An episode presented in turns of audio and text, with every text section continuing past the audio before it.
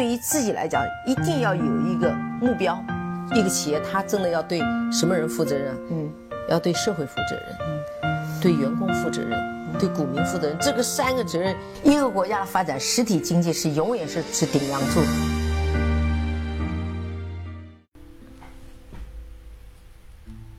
各位好啊，给你一个真实生动的格力电器，我们给的比你要的多。嗯，这两天格力呢一直在创新高，从四十八块一毛九新高之后呢，一直有一个很大的滑落，大概到四十一二块钱。那一直从一月二号开始以后呢，就一直呃猛窜到五十五块多钱。我如果没有记错的话，那很多人呢就开始不淡定了，无论是在雪球上还是在呃喜马拉雅的后台，都很多人要问我。那创了新高之后，我到底是卖还是不卖的？卖的话呢，好像这个股票还在涨，这公司的质地也是不错的。那不卖呢，前期也赚了钱，它万一再跌回去，我该怎么办呢？呃，讲心里话，我没有办法给这样的朋友很明确的，嗯，就是建议，因为我不是你，嗯，我也不知道你的交易的体系，我更不知道。你是不是像我一样，呃，了解或者是对格力如此的有信心？那有人问我，那你的操作是怎么样的？嗯，我的操作是这样的，我大部分还是在持有格力电器。那在在它每一次创新高的时候呢，我会卖掉一部分我融资的仓位，因为无论它后面是涨还是跌，我融资的仓位，呃，不能够太贪心。我自己的资金，呃，在那个底池里面，我基本上是不会动的，因为是这样，好的公司呢，它的新高之后就还是新高，嗯，如果你以一年来看，它可能会下跌；如果以三年来看，你基本上不会有亏损；如果以五年来看、十年来看，它永远会带给你的是惊喜。如果你不相信的话，你可以拉一拉格力电器，呃，茅台、呃万科、招商银行，呃，包括，嗯。云南白药，包括，呃，还有像呃东阿阿胶这样的呃大的长牛股，它是不是在股灾之后依然会创出来新高？在股市要很多人说要崩盘的之际，它依然会顽强的创出新高。为什么呢？并不是它有神奇的什么呃功力，而是它的公司的质地是非常好的。所以说。我的节目呢，叫给你一个真实生动的格力电器。我们不仅仅是通过数字来去，呃，了解一家公司，我们还要通过一些公司的管理层，通过董明珠、董小姐的一举一动、一言一行，去帮大家去了解这个公司。我们还要去，呃，帮助大家的参加格力的股东大会，从真实的会场的气氛和那些数字和报告，从管理层对待。股东的态度来去感受这家公司，我们还要去专卖店去和店员去聊天，呃，问问他整个在销售的情况，呃是怎么样的。我们还要作为一个消费者，呃，要去采购格力的空调，采购我们上市公司的这些产品，感受它的产品质量、物流、送货以及安装和服务。我们还要看通过大数据呈现出来的每年的双十一、双十二、六幺八这些所有的，嗯，购物节，那整个它的销售的情况是怎么样的？我们还要关注在它的技术层面，在它的资金层面，在它对待股东的分红的呃真诚度和慷慨度来看，这家公司值不值得我们长期的去追随？我们当然还要看这个公司它除了本业之外，还有没有未来的。发展机会，它是不是已经到了天花板？它的呃管理层的一言一行和它整个落实的情况是怎么样的？他说到能不能做到？所以说这些所有的东西在我们的心目中就构建了我们自己的交易体系，就构建了在大涨的时候我们会不会很快的卖飞我们的股票？在大跌的时候我们是不是非常快的去忍痛割肉掉我们手里面那些？呃，有可能叫带血的筹码。那言归正传，那现在格力贵不贵呢？呃，当然贵，因为它的股价是历史上最高的时刻。你说贵吗？它当然贵。那如果再从另外一个角度来看，那它的 PE 贵不贵呢？它的 PE 应该，呃，上周五收盘之后，它的动态的 PE 应该是在十五点五、十六不到。那如果按照它整个今年的收益来看的话，嗯，整个分红完了之后，应该还会回到十三以下、十二左右，应该是这样的一个水平。呃，你说贵吗？和它的历史估值来比，它已经不算便宜了。但是，呃，如果各位有兴趣的话，可以去查一查老板电器小天鹅的估值大概是在多少，应该是在二十五倍以上。如果我没有记错的话，小天鹅和老板应该是在三十倍以上的。那这些股票为什么会呃享受那么高的估值呢？为什么格力电器这样非常好的公司就不能够享受二十倍、二十五倍，甚至是三十倍的估值呢？会不会呢？我不知道，我不知道今年六月份以后的 MSCI 这些国际的资金会不会给到这样的公司更高的估值。按照前面从一月二号开盘以来，港资已经有点不顾吃相的去抢筹格力电器，我相信他们会给出更高的估值。所以说，贵和不贵，在各自的心中应该有一杆秤，就看你拿什么去衡量。它的分红，我相信今年一定不会让我们失望。我估计应该是在两块钱，甚至到两块五这样的水平，应该是对得起格力电器在去年一年它的业绩的。那有人说它没有增长了，它是不是又碰到了天花板了？首先这个问题，我觉得在五年前、十年前我已经看到了。很多人说那个时候的格力电器已经没有了空间，已经遇到了天花板。但是这这么多年以来，它还在顽强的生长，还在顽强的发展，还在坚决的增长。嗯，我换个公司说，那我们说以前呃万科一年做到两个两三千亿的销售额的时候，认为它是不是已经到了天花板？但是恒大包括包括呃融创今年都创下了四五千亿的销售额，你说它有没有天花板？它还能不能增长？我不懂房地产，但是我觉得这些事实给了我们一个传统的行业，它其实，嗯，碰到天花板不像我们想的那么的容易。当然，我们再来说回腾讯，腾讯今年一年的市值涨了一万亿人民币，就是在一七年一年它的市值涨了一万亿人民币，就是两将近两千亿美金啊，它现在已经已经是五千多亿市值五千多亿美金市值的公司了。那所以说它的天花板在哪里呢？呃，非常呃有意思的是，这些好的公司很多时候会给我们惊喜。那所以说天花板的问题、增长的问题，我也不好讲。我觉得各位心里面去考虑。你如果认为，呃，听过我所有前面的节目，对格力的全方位的分析，从它的啊空调，空调里面还分家用空调、商用空调，还有那些为大型的设备所定制的这种空调，呃，还有它的工业制造，还有它的呃模具，还有它的智能机器人，还有它的新能源和银龙有可能发出擦出火花的东西，嗯，还有它的铸造厂，我觉得这些有没有可能嗯去再造一个格力呢？呃，至少我是有信心的。另外呢，那很多人说，那那你这么讲，是不是就让我们不要卖，去拿着它？那那如果它从五十五块再跌到三十五块，那我不是亏大发了？当然，这个和你自己的持仓成本一定是有关系的。有人的持仓成本，至少我知道，有人持有格力的持仓成本是负数，因为他通过多年的分红，通过多年的。呃，这种持股包括呃摊薄，它的成本是负的。那如果作为一个成本是负的格力的持有者，他会特别在意格力的股价吗？是三十块还是五十块？应该不会很在意吧？他更多在意的是每年格力的分红是多少钱，他持有多少格力的股份数。大家想一想，如果你持有五万股格力的。股票成本是十块钱，或成本是，当然高手有些高手确实可以做到，呃呃负的成本。如果成本是负的话，那就是零嘛。那这样的话，五万股它每年分给你每股两块五的，呃分红，你拿到了十二万五千块，难道不是一个特别好的无风险的收益吗？你会特别在意它的股价是五十还是六十吗？因为股价五十六十，你把它卖掉，你就很难再。买回来有可能你很难，真的是在买回来是很难的。但是你持有不动，不要不要去看它，把时间用在你的学习上和享受生活上面。那每年去享受它的分红，不是一个特别幸福的事情吗？你分红再投，当然可以。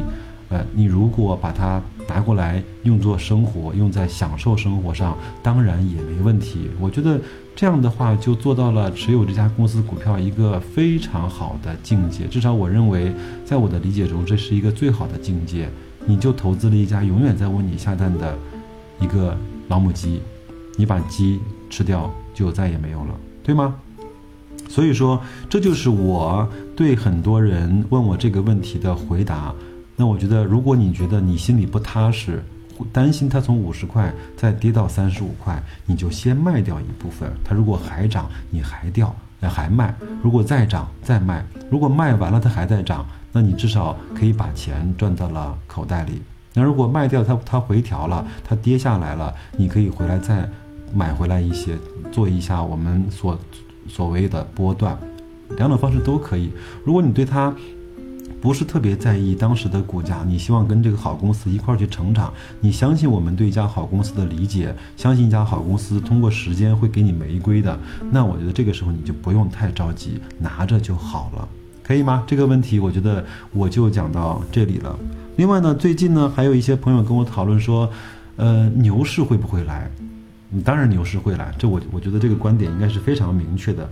呃，股市永远是在熊市和牛市之间去徘徊，有的时候熊长牛短，有的时候像美国就是牛长熊短，那我们中国呢就是牛特别牛，熊特别熊，相对会比较激烈。但是我的认为，呃，是一定牛市会来的。那那有人会说，那现在是牛市还是熊市？这个我也不好讲，只不过要看你看什么方位。如果看整个的呃上证综指的话，那显然不是一个牛市。那一七年应该是，呃，开创了一个我们股市以来年度的最低的波动率。那你说它是牛市吗？显然不是牛市。但是如果你看上证五零，它是一个标标准准的大牛市，对吗？上证五零、沪深三百都涨了百分之三十到五十以上，很多股票都已经翻番了，在一年里面。那你说是牛市还是熊市？但是在这些三四千只股票中有只有。上百只的股票上涨的背后，有大部分的股票是在下跌的。那创业板的和中中小板的股票，有些都跌破了它在，呃二六三八这这个股灾之后的呃新低。你说对这些股票来说，它是牛市还是熊市？那所以说让我来总结，那一七年它是一个估值已经发生了。呃，不真实，或者说它已经失真失真了的一个市场，那那那从大面来说，应该是一个熊市。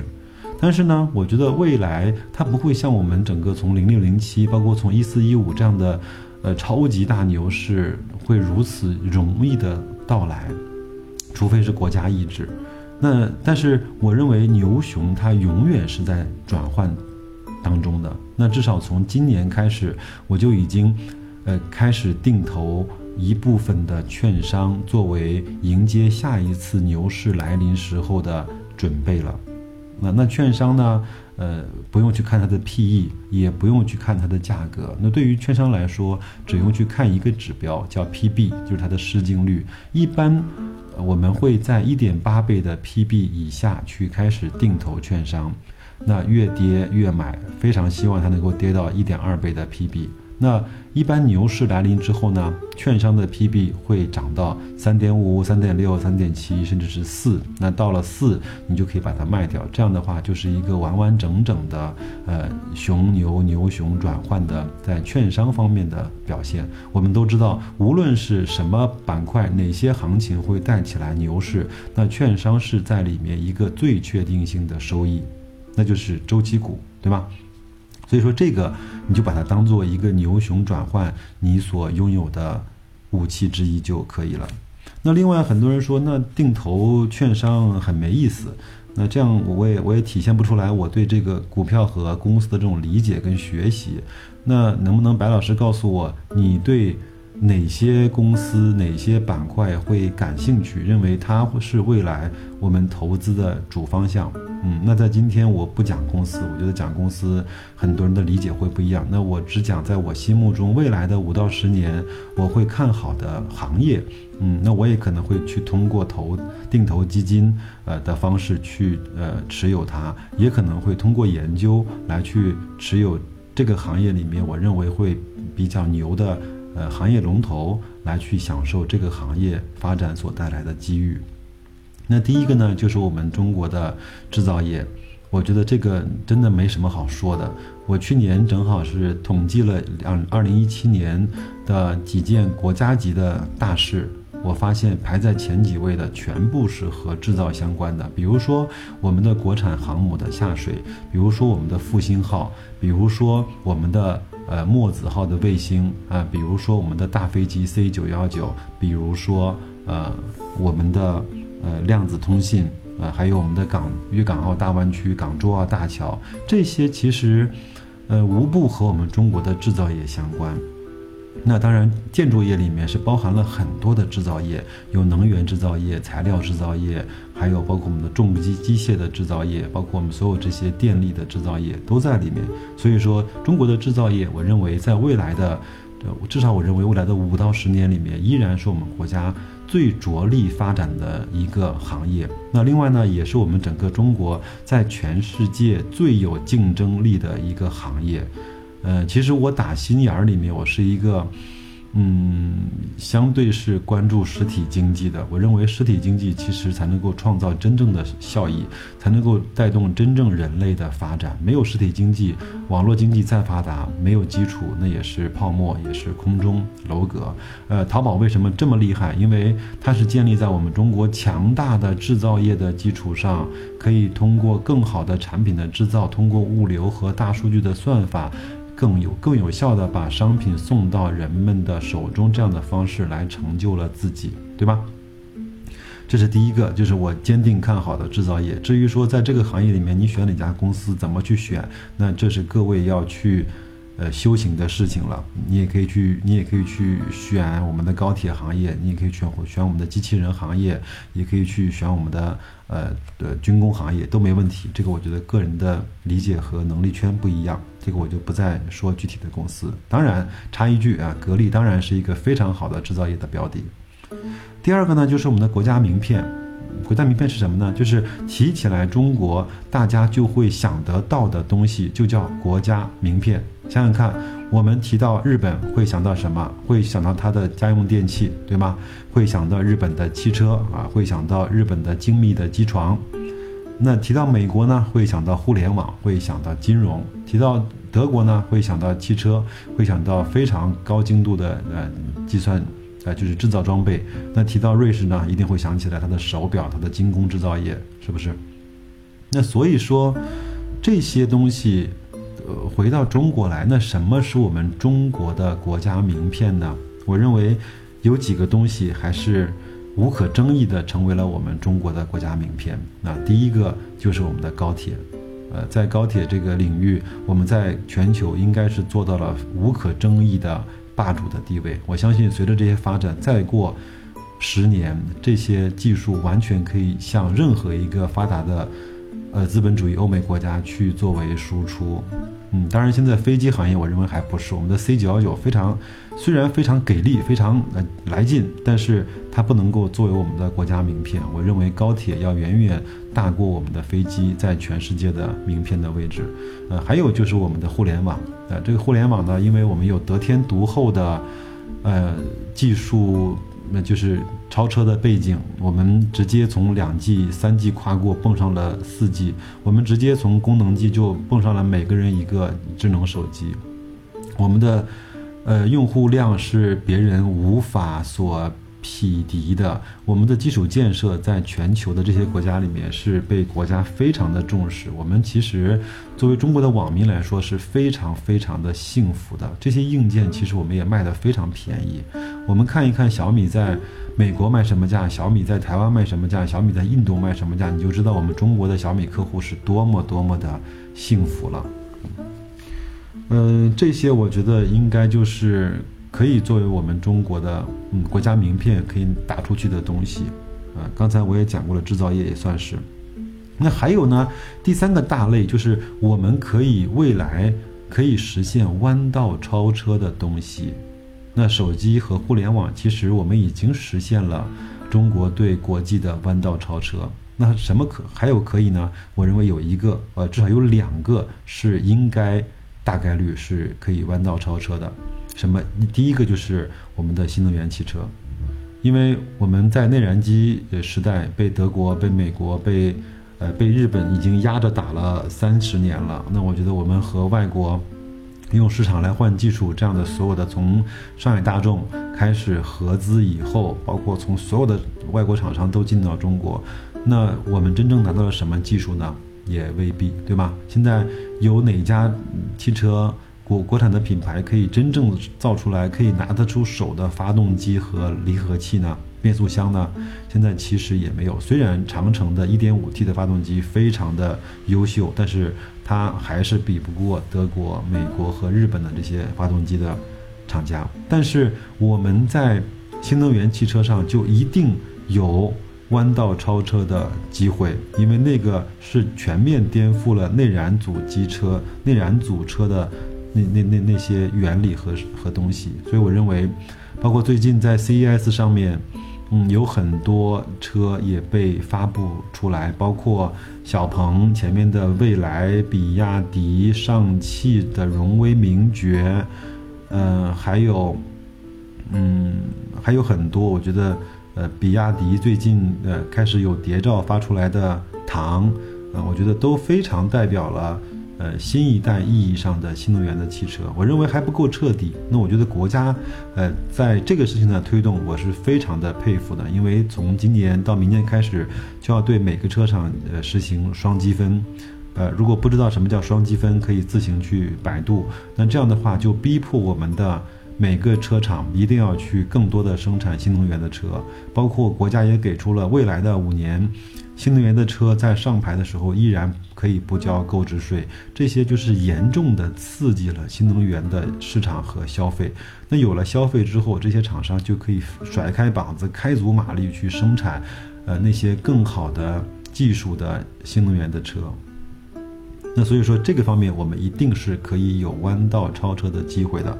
另外一个虽然我不懂，但是我认为一定也是我们的机会所在，就是人工智能 AI。呃，有几个大的因素。第一个是现在我们整个人工智能，呃，AI 方面的呃论文，呃，我们中国是占全世界的第一位的。我忘了多少是百分之二十五还是百分之四十，我忘掉了。但是中国是超过了美国，作为这个领域发表论文，呃和报道最多的一个国家。另外呢，我们应该是把人工智能写入了我们的国家战略。这个方面我们是发发扬了很多的。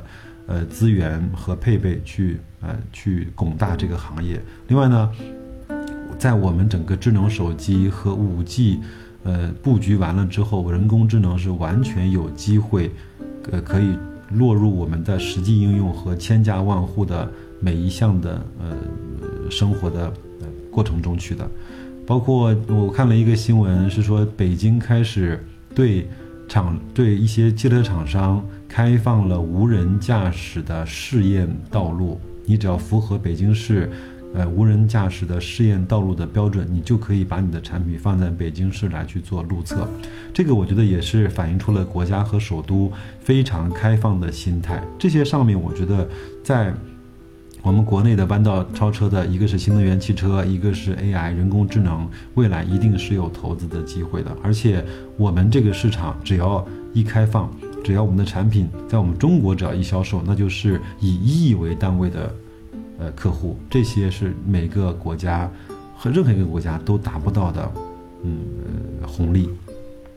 第四个呢，我认为就是消费啊，我们一直在提，一七年开始呢，呃开始在消费。升级，呃，确实是。包括我看了一篇报道，那个双十一的时候，戴森那个三千块的吹风机居然卖的非常非常好。我不知道在手机前听节目的，呃，各位朋友有谁会去花三千块去买一个戴森的吹风机？我们一般对它的理解应该是在一两百块、两三百块、四五百块，差不多就很好了，对不对？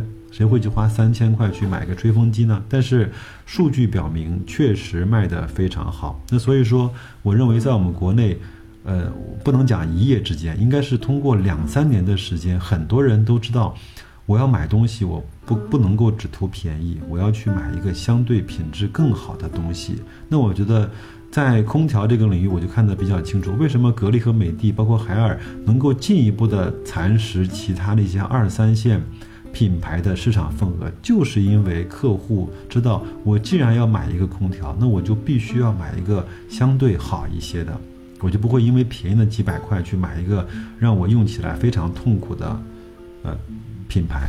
呃其他的各类的东西其实也是一样的，无论是从洗衣机，还是从冰箱，包括从电视，呃，还有从这个小家电，呃，都开始出现了这样的潮头和呃风向。那天我上了九阳的呃淘宝的官方旗舰店，发现它有很多的豆浆机已经卖到了一千块以上，包括它也推出了它自己的胶囊式的咖啡机啊，豆浆机，就像咖啡机一样，把胶囊放进去，出来就是一杯豆浆。我觉得这样的升级换代会非常的好，包括我前面也听了一个新闻说，洗衣机也开始出，又开始出现了双缸的。我们知道以前从双缸就是又过渡到了单缸，从单缸又过渡到了滚筒，对吧？从滚筒呢又过渡到了滚筒可以去，呃，可以去加热，可以去，可以去干燥它。现在呢，又回到了双缸，但是呢，它的双缸是两个缸都是可以独立运行、独立去洗涤、去漂洗、去甩干，甚至可以去啊烘干和加热。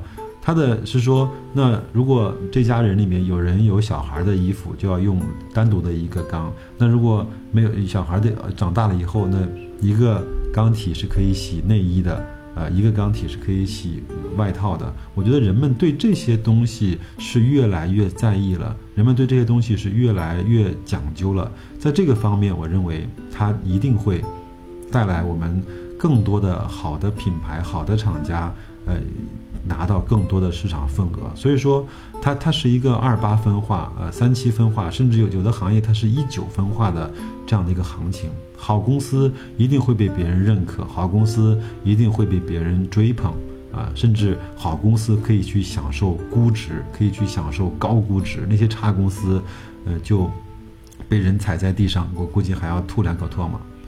嗯，前面听李大霄，当然李大霄老师呢，他经常会语出惊人啊。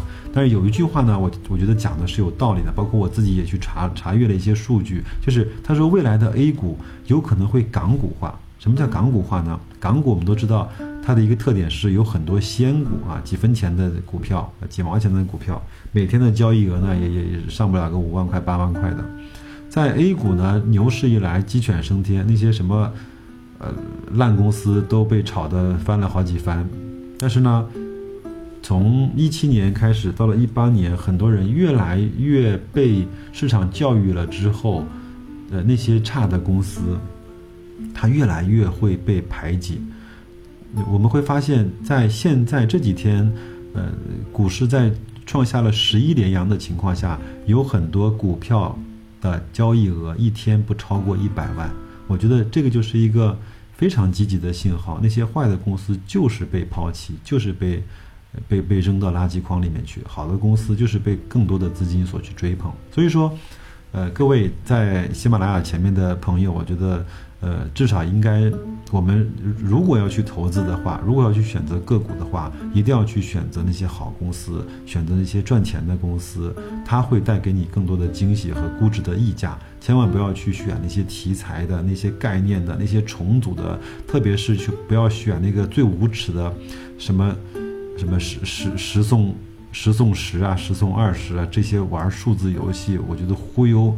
呃，股民的这些公司啊，还有那些大股东那种套现式、清仓式的这种减持，完全就是把股民当鱼肉的。我觉得这些这些最基本的判判判断，大家应该有。然后再回过头来说，研究好公司该什么时候入手，再来听我的节目，我们一块儿和好公司和以格力为代表的好公司一块儿来成长。投资真的没有那么难。我希望听了我一年节目的这些朋友们，从一八年开始。有一个好的方法，有一个好的方向，有一个好的心态，当然也希望各位有一个好的收获。那今天我们就扯到这边，好吗？再见。